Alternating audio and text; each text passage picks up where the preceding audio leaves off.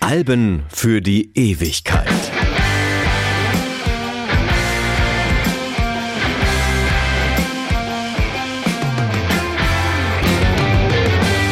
Hallo, mein Name ist Martin Busch. Ich spreche heute mal über ein Album, das ich vor 49 Jahren kennengelernt habe. Ja, ich weiß, das ist kein Kriterium für irgendwas, aber knapp 50 Jahre, das ist doch für ein menschliches Leben schon fast eine Ewigkeit. Über die Frage, ob Genesis mit dem Album Nursery Crime in die Reihe Alben für die Ewigkeit gehört, diskutiere ich also nicht. Sehr gerne aber philosophiere ich über die Frage, warum gehören sie dort hinein?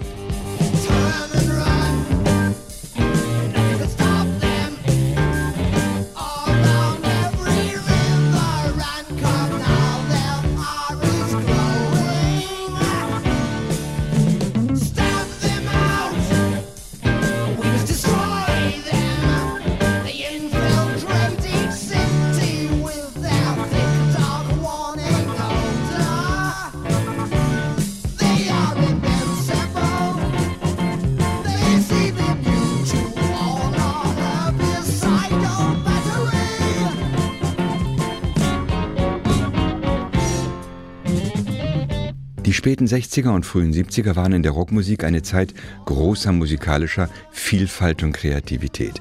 Die Gründe dafür sind mannigfaltig und reichen weit über den eigentlichen musikalischen Bereich hinaus. Es war nämlich eine Zeit, in der die junge Generation, die erste Nachkriegsgeneration, ganz bewusst neue Wege ging, weil sie die Wege ihrer Väter und Mütter eben gerade nicht mehr gehen wollten. Aus diesem Bedürfnis heraus entstand die Hippie-Bewegung, die Anti-Vietnamkriegsdemonstration, die Kommunen als neue Lebensmodelle, die außerparlamentarischen Oppositionen, der bewaffnete Terrorismus, die freie Liebe und der Konsum harter synthetischer Drogen als Weg zur Bewusstseinserweiterung. Und es entstand der Prog Rock, eine Weiterentwicklung des Rock'n'Rolls unter Hinzunahme von Elementen des Jazz und der Klassik. Klingt kompliziert, ist es auch. Die frühen Prog-Rocker sind Moody Blues, Procol Harum, The Nice und King Crimson. In den frühen 70ern kamen dann Emerson, Lake and Palmer, Pink Floyd und Genesis dazu.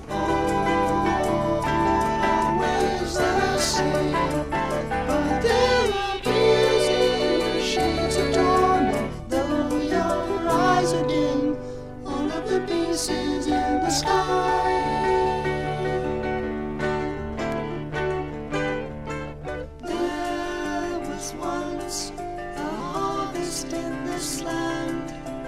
Read from the turquoise sky, Harlequin, Harlequin.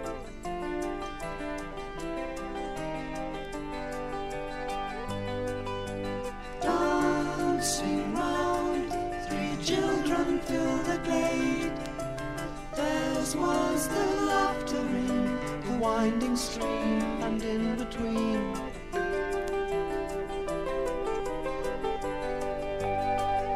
Genesis wurde 1967 von Peter Gabriel, Tony Banks und Mike Rutherford gegründet. Banks und Gabriel hatten in der Schulzeit schon in verschiedenen Bandprojekten zusammengearbeitet. Mit wechselnden Schlagzeugern und Gitarristen nahm die Band ihre ersten zwei Alben auf, die jedoch weit hinter den Erwartungen zurückblieben. Mittlerweile hatte jetzt der zweite Schlagzeuger die Band verlassen und mit Anthony Phillips hatte die Band nicht nur ihren Gitarristen, sondern auch den wichtigsten Songschreiber verloren. Das Ende von Genesis schien unausweichlich plötzlich, als sich auf eine in einem letzten Verzweiflungsakt aufgegebene Stellenausschreibung der Drummer Phil Collins meldete. Das war die eigentliche Geburtsstunde der Prog-Rock-Band Genesis.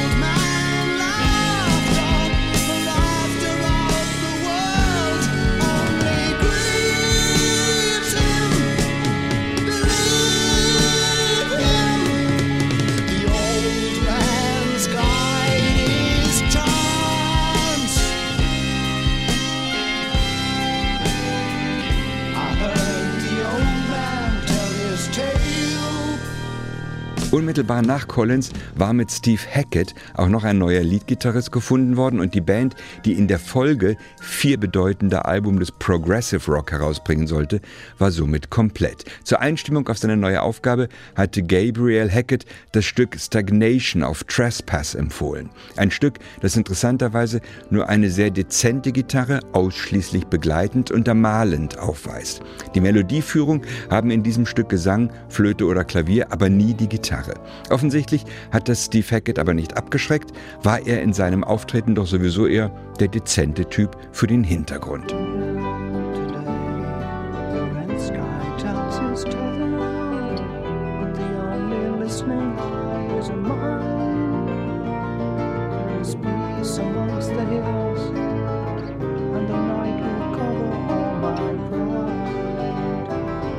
Auch wenn Hackett ein etwas in sich gekehrter, zurückhaltender Rockmusiker war, für die musikalische Entwicklung von Genesis war er von unschätzbarem Wert. Mit Collins und Hackett war die Band nun komplett, sie war auf allen Positionen perfekt besetzt, das Programm stand und mit Nursery Crime lieferten Genesis am 12. November 1971 ihr Meisterstück ab. Hochkomplexe Kompositionen mit satirisch-ironischen Texten, extrem anspruchsvoll arrangiert und auf außergewöhnlichem musikalischen Niveau eingespielt. Für die nächsten vier Jahre sollte das das Markenzeichen von Genesis bleiben.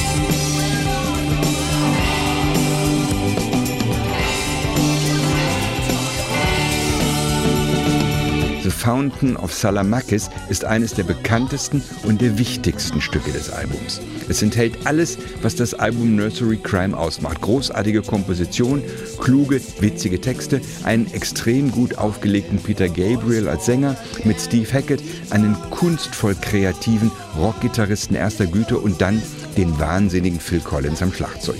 Nie waren sie besser.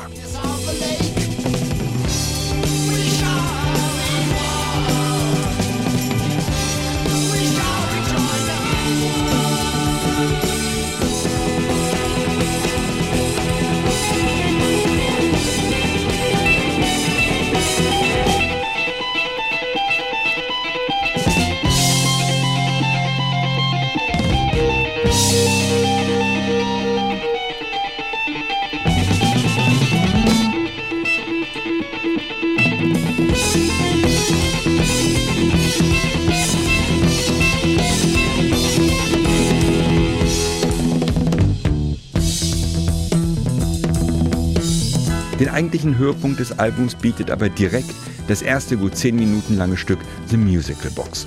Es ist auch das einzige Stück, das es auf die Setlist der in den späteren Jahren folgenden Genesis World Touren geschafft hat. Es ist quasi die Essenz, die gesamte Prog-Rock-Phase von Genesis in einem Stück zusammengefasst. Mit all ihrer Vielfältigkeit, ihrer Fülle und ihrer Wucht.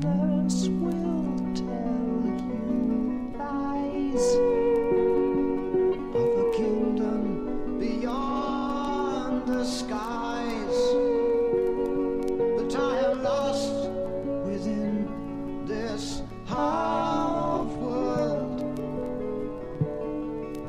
It hardly seems to matter now. Play me my song.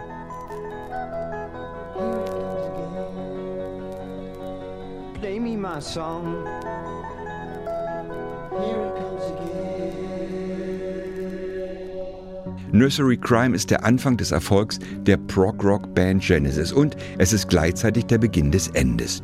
In den folgenden vier Jahren erschienen noch drei weitere Alben von Genesis, die der gleichen Phase zuzuordnen sind. Ob sie besser oder schlechter sind, das ist vermutlich Geschmackssache. Danach auf jeden Fall war Schluss. 1975 stieg Peter Gabriel aus und kurz danach verließ auch Steve Hackett die Band. Phil Collins hatte Genesis gedreht und machte aus der Band mit Unterstützung von Mike Rutherford und Tony Banks eine Pop-Rock-Band. Zugegeben eine gute Pop-Rock-Band, aber das Progressive Rock-Projekt Genesis war damit beendet. Vielleicht war es ja auch schlicht ausgeschöpft geleert, verbraucht. Diese vier Alben, deren Anfang Nursery Crime war, waren möglicherweise das Gesamtvermögen. Mehr musikalische Kreativität war einfach nicht mehr da, denn in diesen vier Jahren hatte Genesis Gewaltiges geschaffen. Nursery Crime ist der Auftakt dieser Phase und es ist sicherlich ein Meisterwerk. Und viele bekannte Bands wie Marillion, Porcupine Tree, Big Big Train und andere sind ohne diese Phase gar nicht denkbar. Aber so eine Phase kann natürlich nicht endlos sein, sie muss enden, denn was soll nach einem Meisterwerk noch kommen?